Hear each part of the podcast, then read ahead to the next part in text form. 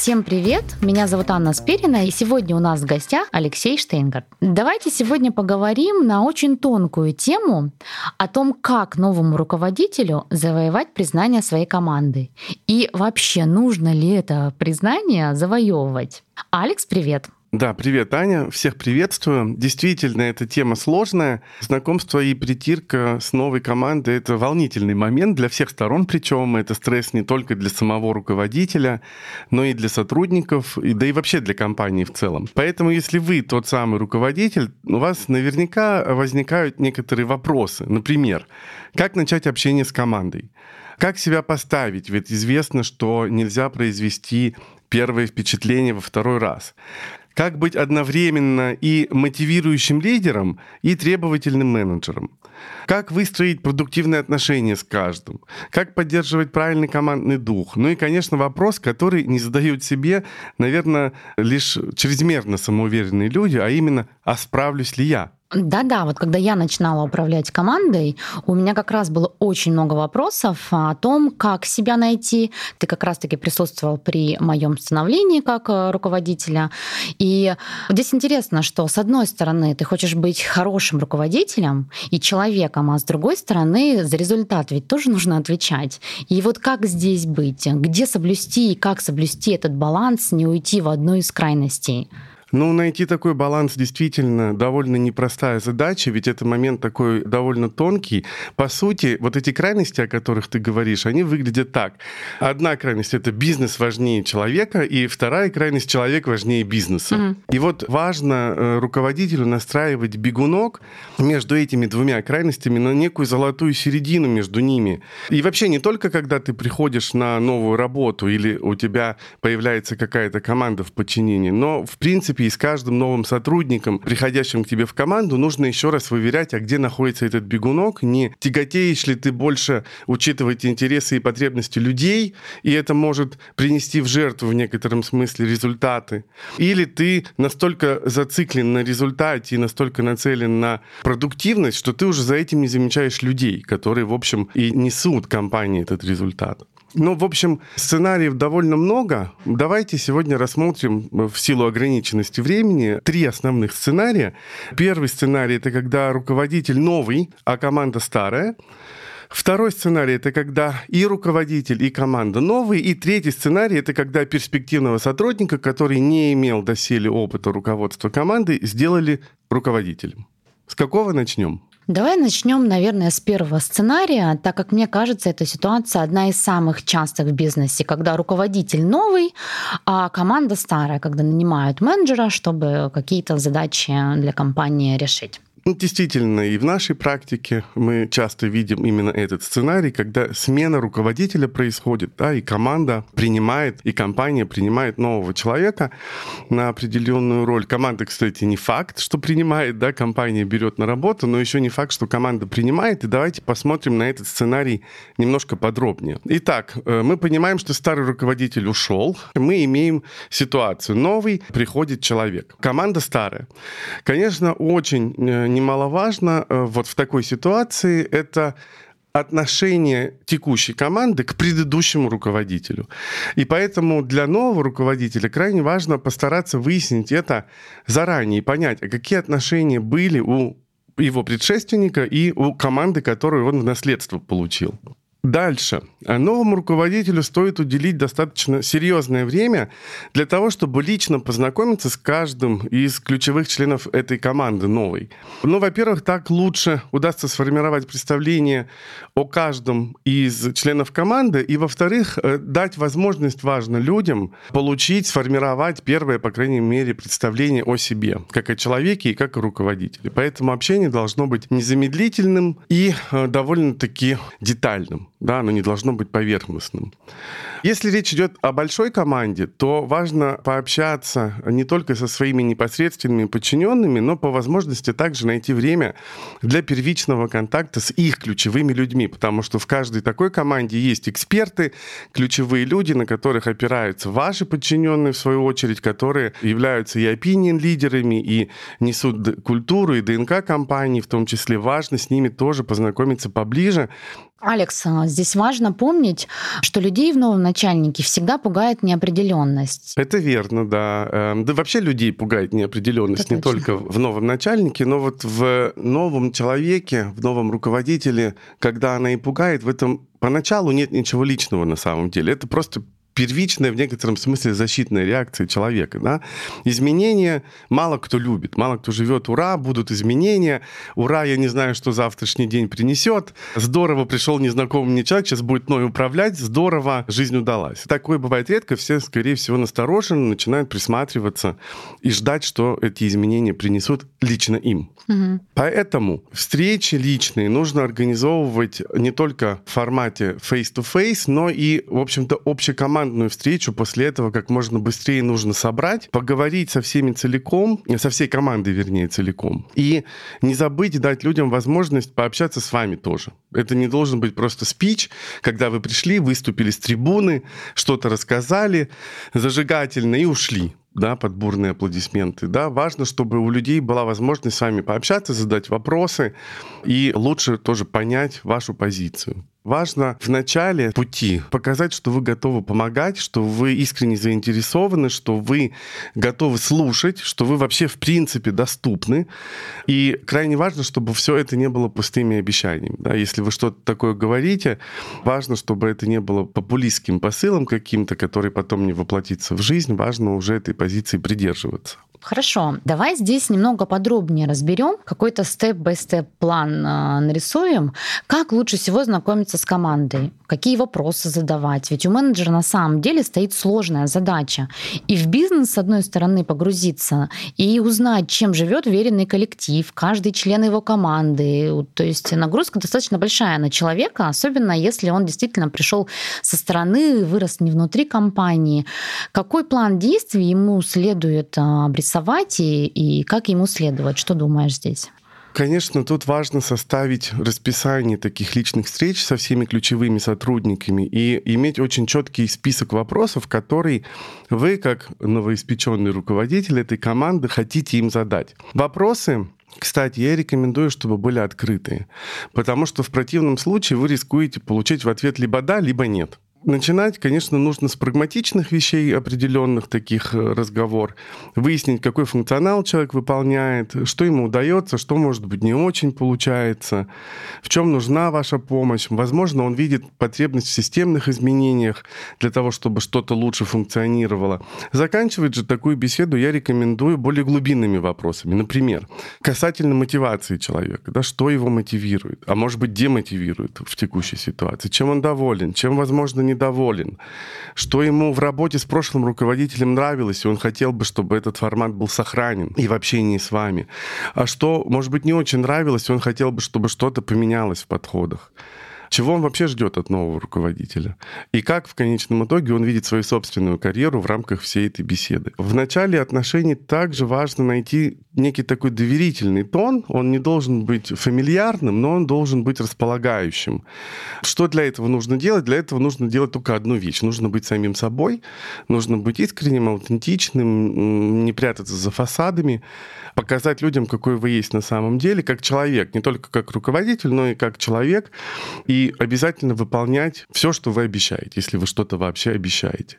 Важно помнить, что каков бы ни был авторитет должности, авторитет личности всегда куда могущественней. И важно не забывать, что в некотором смысле вас тоже выбирают. Потому что мы знаем много примеров, когда после прихода нового руководителя частично или полностью даже иногда в самых таких кардинальных случаях менялась команда. Хорошо, спасибо. Но резюмируя, э, я могу сказать, что даже классному руководителю следует активно, интенсивно, серьезно готовиться к такому разговору. Ну, то есть прописывать себе планы, это не из головы идет, а попытаться подготовиться к такому диалогу со своими потенциальными сотрудниками, да, со своей новой верно. командой.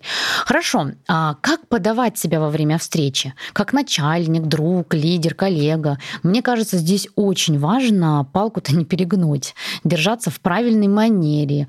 И э, вот здесь что посоветуешь, как себя вести? Ну, наверное, ни, ни в одной из ипостасей в чистом виде себя преподносить точно не нужно, себя подавать как сразу друг, да, или я лидер, да, потому что от нас ждут некой многогранности. Каждая ситуация требует определенного подхода, определенного отношения. Поэтому из универсальных советов, да, моих, во-первых, не стоит противопоставлять себя коллективу, это точно, и не нужно пытаться показать свое превосходство да, или подчеркнуть авторитет. Конечно же, вы более экспертны, раз вас сделали руководителем. Не нужно об этом говорить. Это должно быть со временем признано по дефолту, когда люди это увидят сами в вас, вашу экспертность, ваш профессионализм. Подчеркивать авторитет тоже сразу выдает неуверенность, потому что всем и так понятно, что эти погоны вам уже выдали. И если вы начинаете ими размахивать, тоже возникает вопрос, а зачем человек это делает? Почему у него нет естественного внутреннего авторитета себя?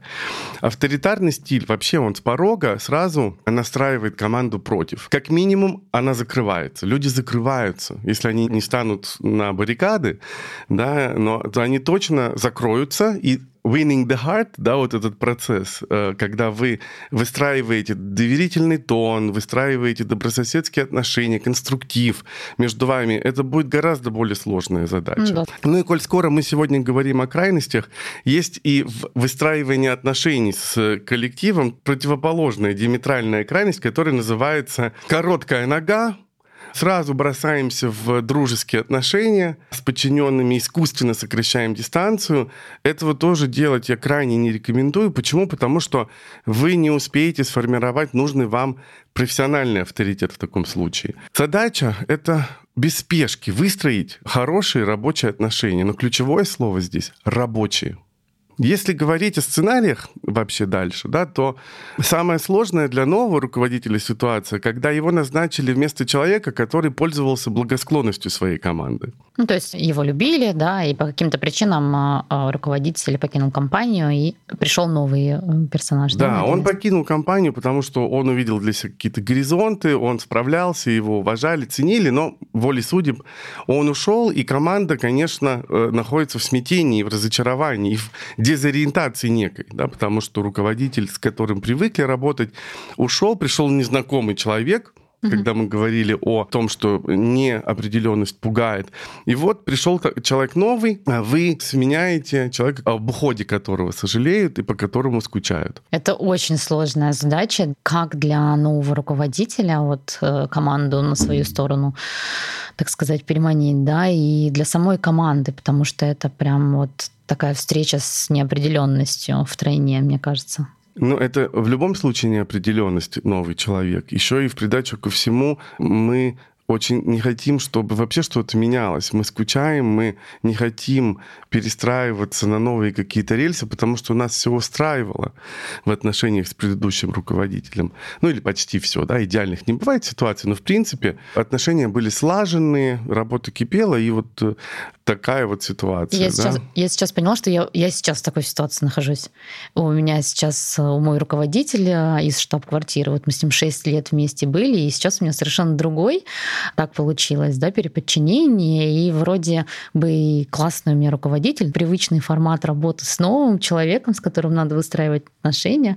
Я как этот а, сотрудник, да, нахожусь вот в этой неопределенности, непонимании, как будет дальше. А, наверное, у моего руководителя тоже какие-то по этому поводу челленджи есть, потому что у него сейчас новая команда, новые люди по, по миру, и ему приходится тоже выстраивать отношения а с теми сотрудниками, да, у которых был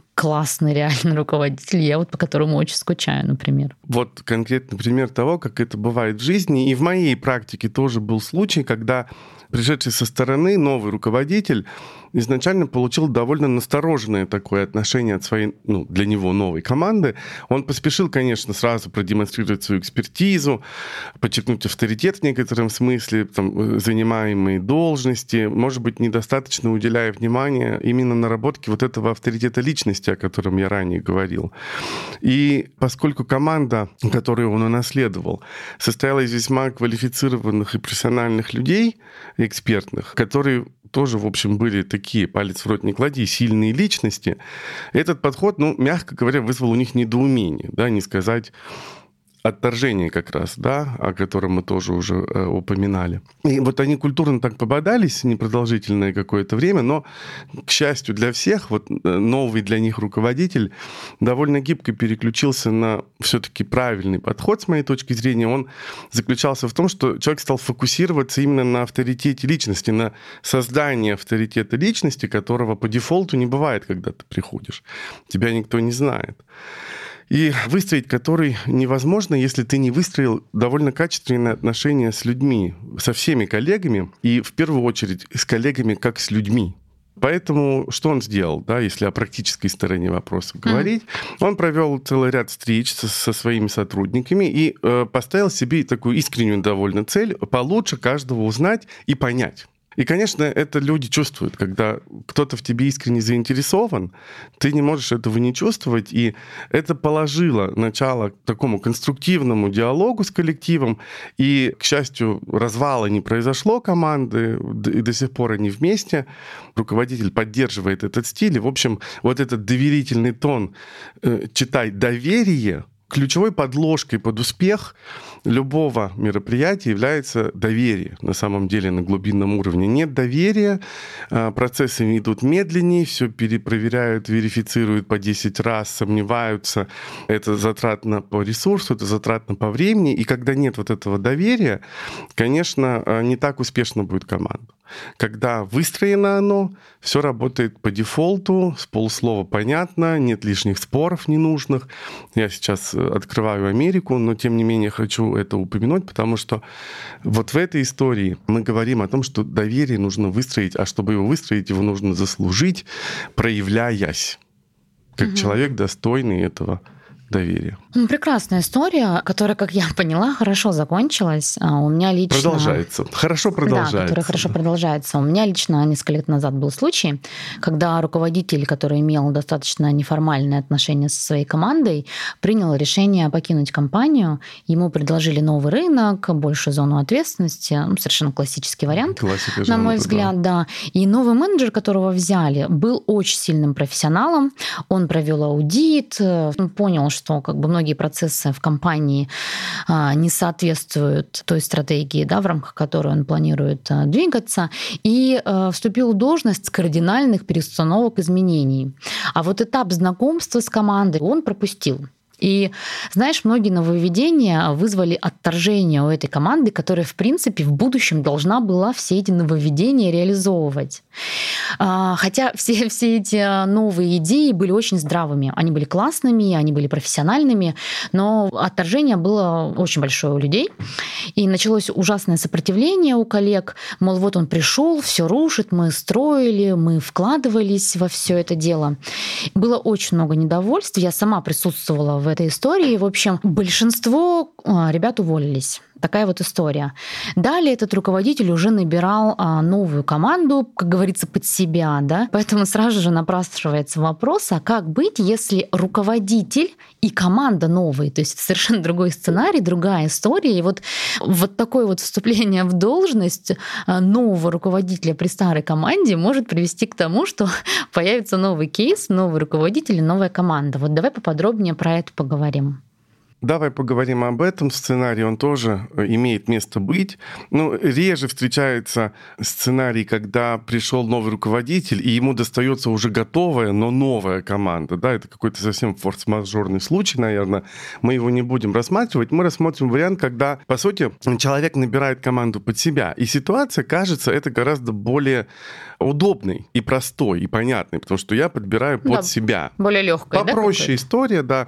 С чистого листа заводишь свои порядки, берешь только тех людей, с которыми тебе, ну, по крайней мере, в первом приближении комфортно иметь дело, они тебе близки по духу. Но и тут есть немало подводных камней. И самый главный из них это то, что у новых сотрудников нет никакой совместной истории. И это всегда влечет за собой ряд сложностей. Ну, к примеру, а, если перед менеджером стоит задача возглавить уже сработавшуюся команду, то у сотрудников уже есть тоже какая-то история отношений э, в рамках компании. Они уже приблизительно знают, как работать друг с другом, и поэтому э, новый менеджер будет решать несколько иную задачу. А в новом, совсем новом коллективе отношения придется выстраивать всем – и э, руководителю с новой командой, и э, людям новым, с новым руководителем все равно, несмотря на то, что он их нанимал. Но и всем им между собой тоже придется выстраивать новые для них отношения. Любая из вышеперечисленных конфигураций, она обречена на прохождение всем известного цикла, состоящего из четырех фаз. Форминг будет, потом будет сторминг, потом только, дай бог, будет норминг и перформинг. А поподробнее расскажи про это. Просто всем да не всем знаком. Может быть, как-то чуть-чуть более подробнее остановиться. Это некие динамики, через которые проходит любая группа. Вот э, форминг, это все от английского to form, да, то есть формирование. Сначала приходят люди, между собой незнакомые, в принципе, настроенные с интересом, потому что по какой-то причине они Все здесь собрались, собрались да? да, и они, у них начинается вот процесс узнавания, процесс э, целеполагания определенного, он э, довольно-таки такой задорный, да, стартаперский э, дух. Сразу говорю, что все они будут и стартапу отдельно взятому присущи, да, чтобы не было впечатления, что форминг присущ только стартап. Нет, вообще, да, mm все любые процессы э, новые, да, наверное, новые, да, да, они через э, а там, где люди есть, да, угу. они проходят через эти стадии. Дальше сторминг. Сторминг это от слова шторм по сути, да, когда уже начинают какие-то шероховатости появляться, какие-то конфликты интересов зарождаться, а, профессиональное «я» каждого начинает как-то отношаться с профессиональным «я» коллег, да, то есть угу. вот этот процесс притирки, он не безболезненный зачастую, он шероховатый, поэтому э, называется стормингом, потому что штормит угу. немного. Да? Э, как- как-то по мере того, как притирка происходит, происходит дай бог, не всегда, да, можно развалиться на этом этапе как команда, но norming, в принципе, то есть когда шторм уже почти улегся или, или спадает, да, и происходит переход состояния нормального Функционирование, да, да, команды. Функционирование, взаимодействие, это norming. И как таковой performing, это не значит, что на предыдущих фазах не было никакого перформанса. Да, то есть все равно нужно на каждой из этих фаз какой-то результат выдавать. Да, потому что это может затянуться, они могут быть довольно продолжительные периоды. Это не значит, что перформанса не было, но перформинг означает, что мы не боремся с ветряными мельницами, что мы внутри себя устаканились, что мы отладились, сладились, и взаимодействуем между собой достаточно эффективно, нацелены на общую цель, на результат, и у нас нет вот каких-то отвлекающих факторов, особо ну, таких вот значимых, которые формируются внутри нашей же собственной динамики, то есть нами же и привносятся в нашу жизнь. Да? То есть мы скорее уже привносим в нашу жизнь нацеленность на общий результат. Смотри, ну получается, когда, проходя вот эти несколько стадий, да, когда вот формируется новая команда с новым руководителем, большой ресурс, а, силы, энергия будет тратиться на прохождение этих стадий, на эту притирку, на то, чтобы все члены команды общую цель поняли, начали идти к этой общей цели. То есть это, это большой ресурс, и вот продуктивность той же команды, да, она не будет стопроцентной какое-то время, она фокус фокус и ресурс будет тратиться вот на, на это построение команды. То есть это надо, видимо, тоже как-то закладывать, да, понимая, что вот у тебя новая команда, что у тебя новый коллектив, и его нужно будет выводить на какую-то продуктивность, на, на успехи, на какие-то. Ну, именно поэтому и мы э, не называем перформингом все вот эти стадии, про которые ты сейчас говоришь. Да? Э, это все равно процессы настройки. Э, и сложность его заключается в том, что нужно и результат выдавать. Совершенно верно. И сонастраиваться. Да, и надо быть готовым к этому, видимо, не ожидать это от своих сотрудников, самому понимать, что сейчас у нас вот такие-то стадии, мы сейчас работаем вот над этой частью, то в такой-то перспективе мы придем к нашему перформансу перформингу, да, когда все эти шероховатости уйдут, и команда сработает, скажем так. Вот интересно, а как проектные команды работают? Так же.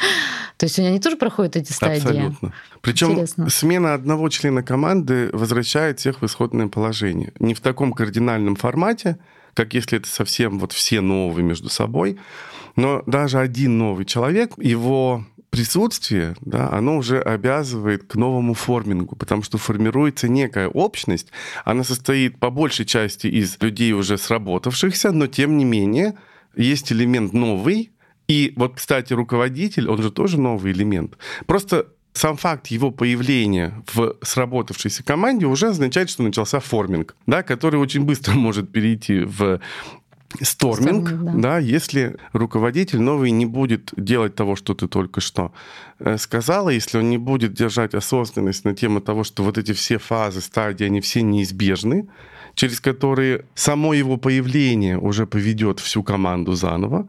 Угу. И, безусловно, если он не будет уделять должное внимание тем аспектам, которые характеризуют каждую из этих фаз, да, ну, понятно, что при сторминге нужно быть миротворцем, да, нужно помогать людям находить общий язык, да, при норминге нужно как можно быстрее переводить всех в performing и так далее. А performing нужно поддерживать, потому что он тоже не гарантирован. Всегда можно свалиться в предыдущую фазу по ряду обстоятельств. Сейчас не будем просто во все детали заходить, но вот это в голове важно держать, что любой руководитель отвечает не только за результат, он отвечает еще и за климат внутри коллектива, за то, чтобы помогать людям сонастраиваться лучше. Он не может это сделать за них, но все-таки на нем лежит ответственность за то, чтобы помогать людям работать слаженней. Ну да, безусловно. Ну смотри, давай вернемся к нашему сценарию, когда у нас новый руководитель, и этот руководитель под себя подбирает команду, да? Что ему нужно, важно знать, понимать, как ему эту команду под себя следует подбирать, да, на что обращать внимание в этом процессе? Ну вот как мы уже говорили, так как он отвечает за то, как эти люди взаимодействуют между собой, тут э, важно думать о том, насколько они будут комплементарны. Это невозможно предугадать на 100%, но э, прогностикой такой заниматься необходимо для того, чтобы понять, насколько эти люди, будучи каждый по отдельности э, экспертом своей области, человеком, который привносит нужные знания и опыт в команду, насколько вместе они смогут вести команду к общему результату, к цели. Потому что наличие собственной экспертизы вообще ни разу не гарантирует еще слаженности в коллективной работе именно. Поэтому на собеседовании важно понять, насколько люди будут хорошими коллегами друг другу. Для этого нужно на собеседованиях обязательно расспросить человека о том, Э, что для него есть другие люди, что для него есть работа в команде, попросить привести примеры, с какими сложностями он сталкивался в работе с командой или в команде, да, как он решал эти сложности для себя, э, что он вообще ценит в работе с командой и внутри команды, видит ли он в этом важность или, может быть, не видит. Что для него вообще означает такое понятие, как синергия, например? И каких людей он предпочитает видеть вокруг себя? Какими качествами они должны обладать? Что он не приемлет, например, в отношениях с людьми? Это все нужно очень детально проговаривать с каждым. Если э, ваша команда состоит из людей, которые на уровне логики эксперта находятся, да, логика действий эксперт, mm-hmm. это люди, которые живут в парадигме «я», я эксперт, я знаю, я умею, я могу, я профессионал, то с ними это еще в три раза важнее все проговорить, потому что они, в принципе, более склонны опираться в своей работе на себя. Они на самом деле просто живут в парадигме «я». Да? У них действия исходят из того, что они знают, умеют и представляют об этом мире. Угу. Парадигма «мы» им дается, в принципе, сложнее, как нежели, например, достигателям. Да, достигатели, они, кстати, часто становятся руководителями за счет того, что они понимают, что в, в одиночку достичь они того, чего Возможно. хотели бы, не могут, или того, что компания от них ждет. И они понимают, что нужно собрать команду, объединить усилия и достичь угу. совместный некий результат. Поэтому с э, людьми, которые живут в парадигме эксперта, с ними крайне важно проговорить эти моменты, потому что слаживать их между собой сложнее, чем тех же достигателей, например. Хорошо. А можешь привести примеры своей практики, чтобы более было понятно, потому что это хорошая теория.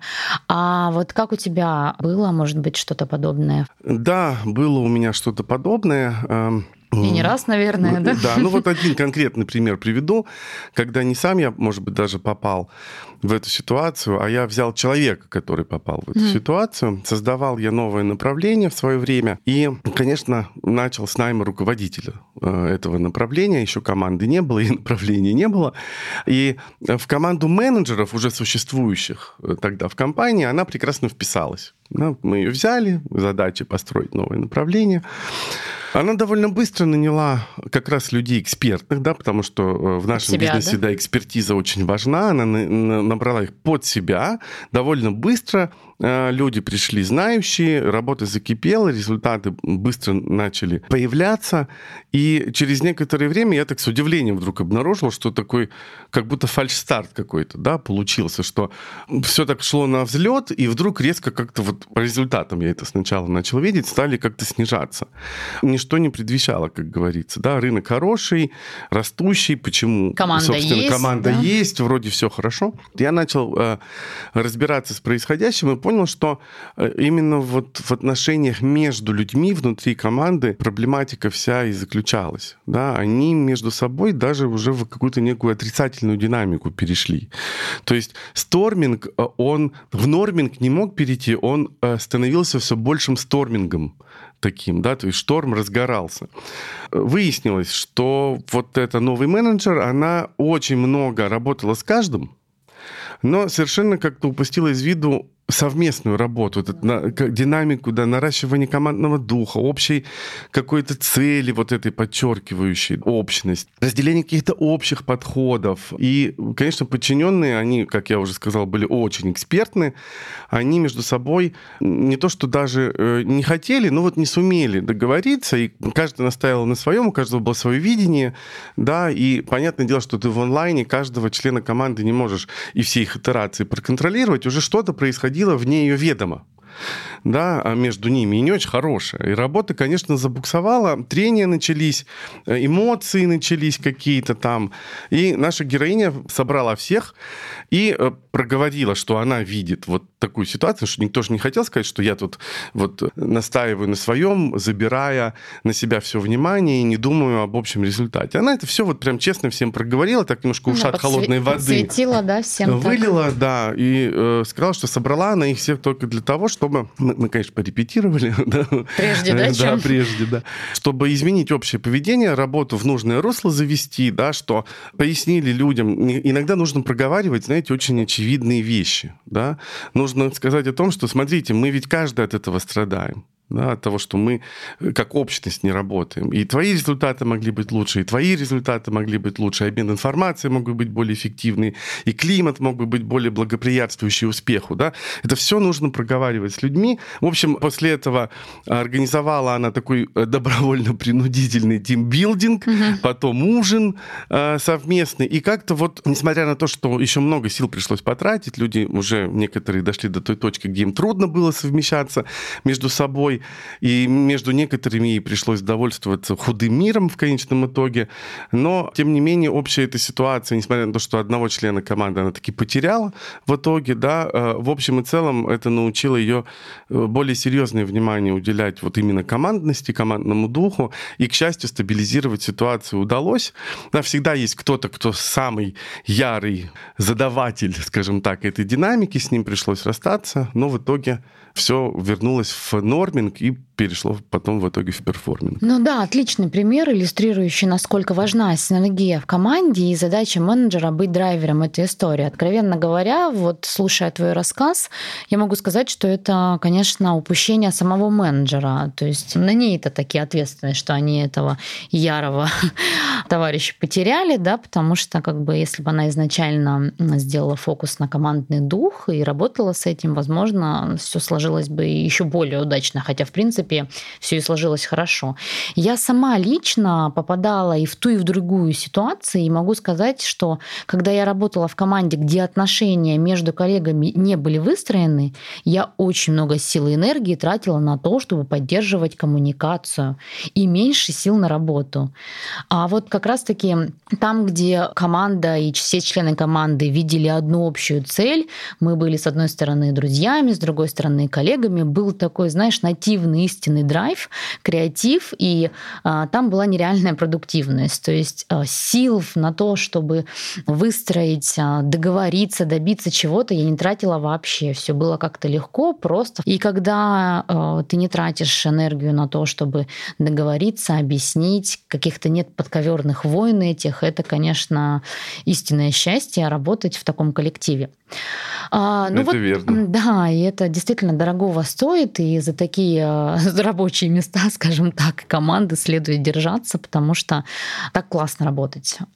Вот мы, конечно, подбираемся уже к третьему сценарию, когда вчерашние коллеги стали подчиненными. На мой взгляд, это самый сложный вариант, а, так как часто между коллегами, которые трудятся в одной команде, в одном коллективе, и помимо профессиональных отношений возникает много личного. И когда один из становится над, то здесь э, случается большой челлендж, я считаю, для всех участников этой истории.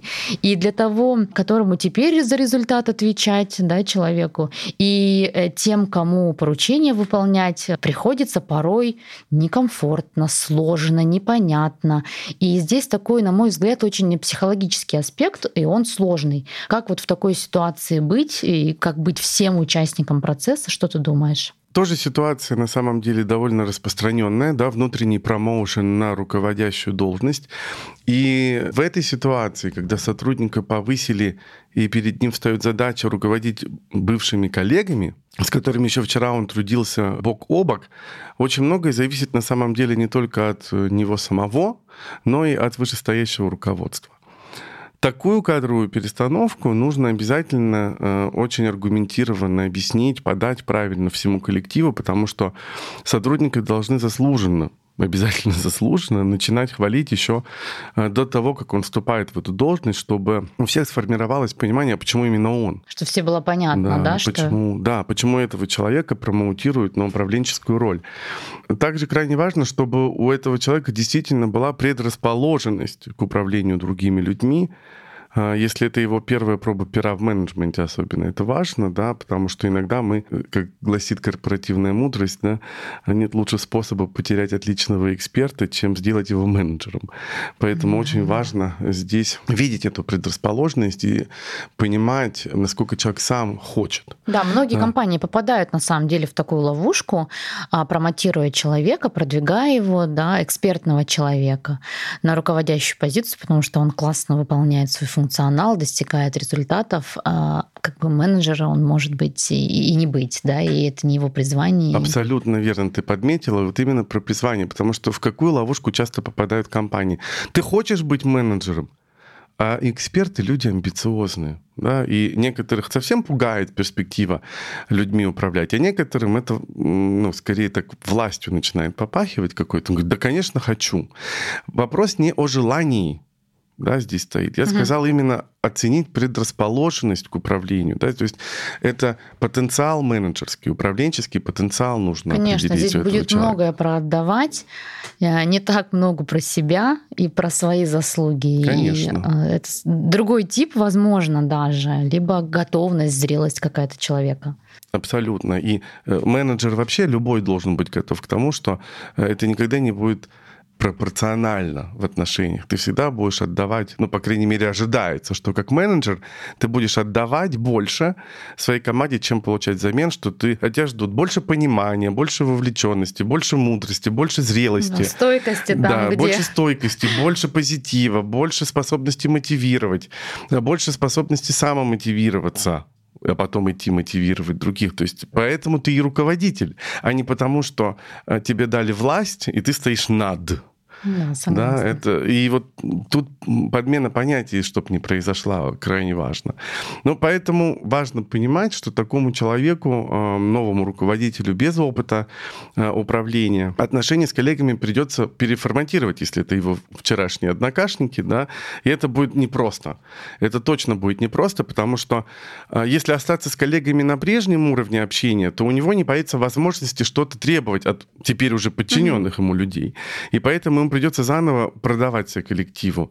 Но вот теперь уже в качестве руководителя. И поэтому я рекомендую заранее подготовить скрипт, некий такой скрипт беседы с каждым. Ты уже знаешь этих людей, тебе проще в некотором смысле подготовиться к разговору. Ну, к примеру, можно сказать, я знаю тебя с этой и с этой стороны, но когда мы были коллегами, мы вот этих и вот этих аспектов не касались с тобой. Угу. А сейчас я бы с тобой хотел обсудить вот эти моменты, да, чтобы это не было в конкретно взятом случае. Ну или раньше я не занимался твоей мотивацией и профессиональным развитием, а сейчас это будет частью моей работы, и я хотел бы быть максимально эффективным в этом и полезным тебе, да, развернуть это немножко на пользу человека. Вот такие вещи, и это далеко не конечный список, я всего два примера привел, но можно э, наверняка, продумав, зная каждого, да, подумать э, о том, что это могут быть за аспекты, которые я хочу с тобой с тобой, с тобой проговорить, чтобы, предвосхищая да, вот этот сторминг, снять какие-то шероховатости и острые углы на входе. Да, здесь действительно важный момент подмечен, что здесь нет какого-то единого скрипта, по которому стоит пойти, и будет тебе счастье. Да? Здесь нужно так знать каждого человека и под, под каждого человека готовить, соответственно, какой-то диалог. Нет так, универсальных рецептов, с, это да, правда. совершенно верно. Хорошо, вот мы подготовили скрипт, и теперь нам, допустим, предстоит пообщаться да, с каждым сотрудником. Как себя стоит и не стоит вести? Особенно если есть те люди, которые не готовы к такому, не готовы к тому, что бывший э, недавно коллега Пирс стал э, руководителем и саботирует твои решения, как в этом случае быть, общаться, как стоит и чего не стоит говорить, и как стоит и не стоит себя вести в этом случае. Ну, во-первых, такие случаи, скорее всего, будут. Не каждый готов принять то, что субординация изменилась делать сразу упор на контроль и требовательность и авторитет, это не лучший подход к снаряду совершенно. Да. Все-таки нужно на более мягких лапах заходить в эту историю. А, важно узнать, э, в первую очередь, чем вы можете быть полезны уже как руководитель этому человеку или всей команде, а еще лучше спрашивать и, то, и то у каждого. Отделу, департаменту, неважно. Да. Я считаю, что, в принципе, на переформатирование отношений равно как и на построение построении новых отношений это идеологически единственно верный заход. Через human to human, не через э, «я начальник» здесь да. И не надо говорить об очевидных вещах. Так как у меня тут больше всех ответственности, решения буду принимать я или еще какие-то такие вещи. Всем и так понятно, что ответственности больше всего на тебе э, лежит, но без нас ты все равно не справишься, да, и это все понимают. Поэтому очень важно их перепрограммировать сразу, эти отношения, и сделать их конструктивными для всех. И, опять же, сторминга не избежать, но от поведения руководителя зависит, будет это очень продолжительный сторминг или он такой будет легкий ветерок, да, морской бриз, который потреплет паруса чуть-чуть, да, и перейдет в э, более продуктивную фазу. Конечно, эта ситуация, о которой ты говоришь, тоже весьма-весьма возможна и случалась и на моих глазах неоднократно, когда вот бывший коллега, вы с ним три года обедали, дружили, знали, как зовут детей, кошек, собак. Да, вместе, да. так сказать, обсуждали, не знаю, руководители или какие-то решения. Да, да, да, да. И именно тут... это тоже. А да. тут вот, вот совершенно другой статус. Да, и вот он вас как бы не может, ну не то, что не хочет или даже специально это делать, человек не может перестроиться на то, что вот это все уже в прошлом, а сейчас отношения совсем по-другому должны выглядеть. По крайней мере, с 9 до 6. Да, они уже не могут быть такими всегда. И вольно или невольно начинает саботировать, как ты сказала, да, там решения, поручения и так далее. Бывает такое в формате, что ты начинаешь спрашивать с него, он говорит, да ладно, Петь, ну что ты в самом деле? Ну не смог я, у меня Маша болела там вчера, да, там. Ну то есть как бы начинает вот на другой волне с тобой общаться, как принято было раньше. Да, как раньше, собственно. Да, и Тут важно понимать, что разговоры разговаривать нужно о том, что все-таки немножко формат изменился, но если все-таки выйти на взаимовыгодное сотрудничество вот не получается с таким человеком, то не нужно бояться применять более жесткие методы и вплоть даже иногда до расставания. Да? Если человек вот ни в какую не понимает, что правила игры поменялись, то вы бесконечно с ветряными мельницами бороться не обязаны. Вам проще расстаться, даже если это... Ну, понятно, что это надо делать не скоропалительно, а если уж это крайняя мера вот совершенно важна уже, никак иначе не получается. Ну вот такой совет я бы дал в этой ситуации. А если выделить основной лейтмотив построения хороших, эффективных отношений с командой, что бы это было бы, на твой взгляд?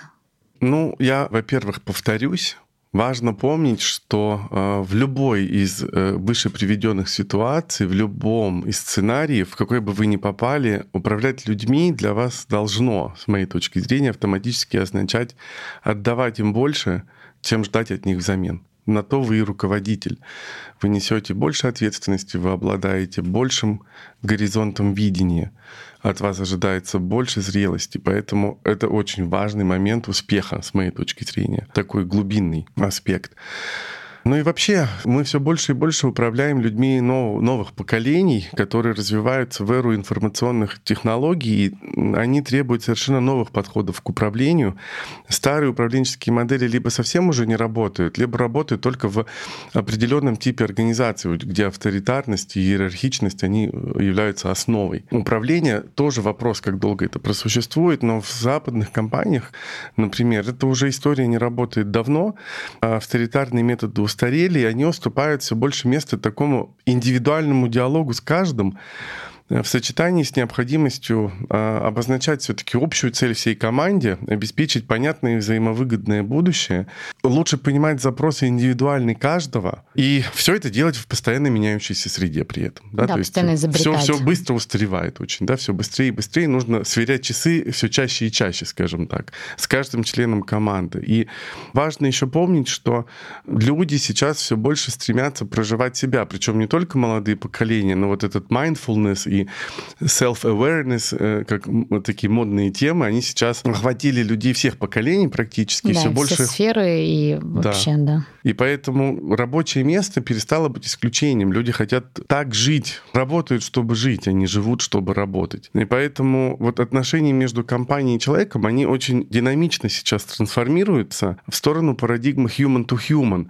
И это тоже важно помнить в процессе выстраивания отношений как со всей командой, так и вообще с коллегами в компании. Но вот human to human тема большая, разговор отдельный. Здесь я, наверное, замолкаю. Надеюсь, я ответил на твои вопросы. Алекс, спасибо огромное за беседу. Ответил. Как всегда, было очень увлекательно. Конечно, осталось много-много вопросов, но а, потому что тема очень обширная, интересная. Но давай оставим их до следующего выпуска. Хорошо договорились. Спасибо, Ань.